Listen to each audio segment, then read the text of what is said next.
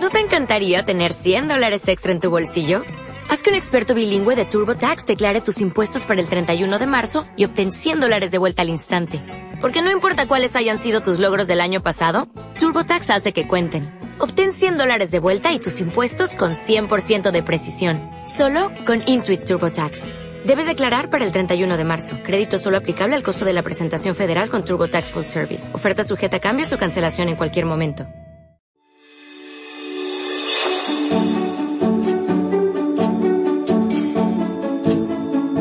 Hola, muy buenos días. Hoy empezamos una nueva serie de reflexiones que hemos titulado Enfrenta tus temores. Todos en la vida tenemos algún temor.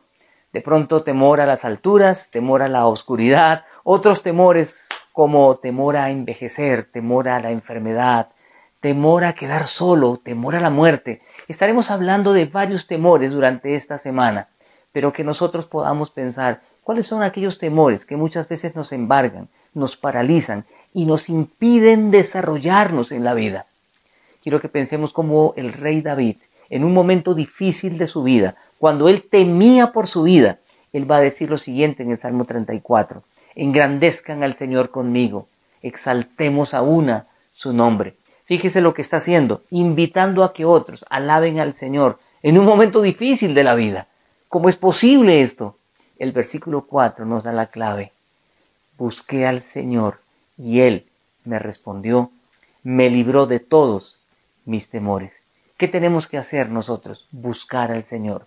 Buscar implica diligencia, determinación, trabajo, buscar al Señor en oración, en su palabra, cuando lo hacemos de manera honesta, sincera, el Señor responde. Si vamos al Señor en oración, buscándolo con toda honestidad y le decimos, Señor, estos temores me embargan, estos temores me impiden crecer y desarrollarme en la vida, Dios nos ha prometido responder. Dice el Salmo, me libró de todos, no dice algunos, de todos mis temores. El Señor se deja encontrar cuando lo buscamos de todo corazón.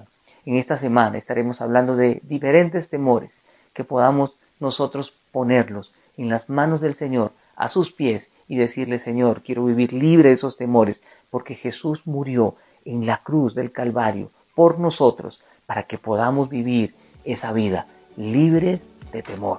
Que el Señor los bendiga, que el Señor los guarde.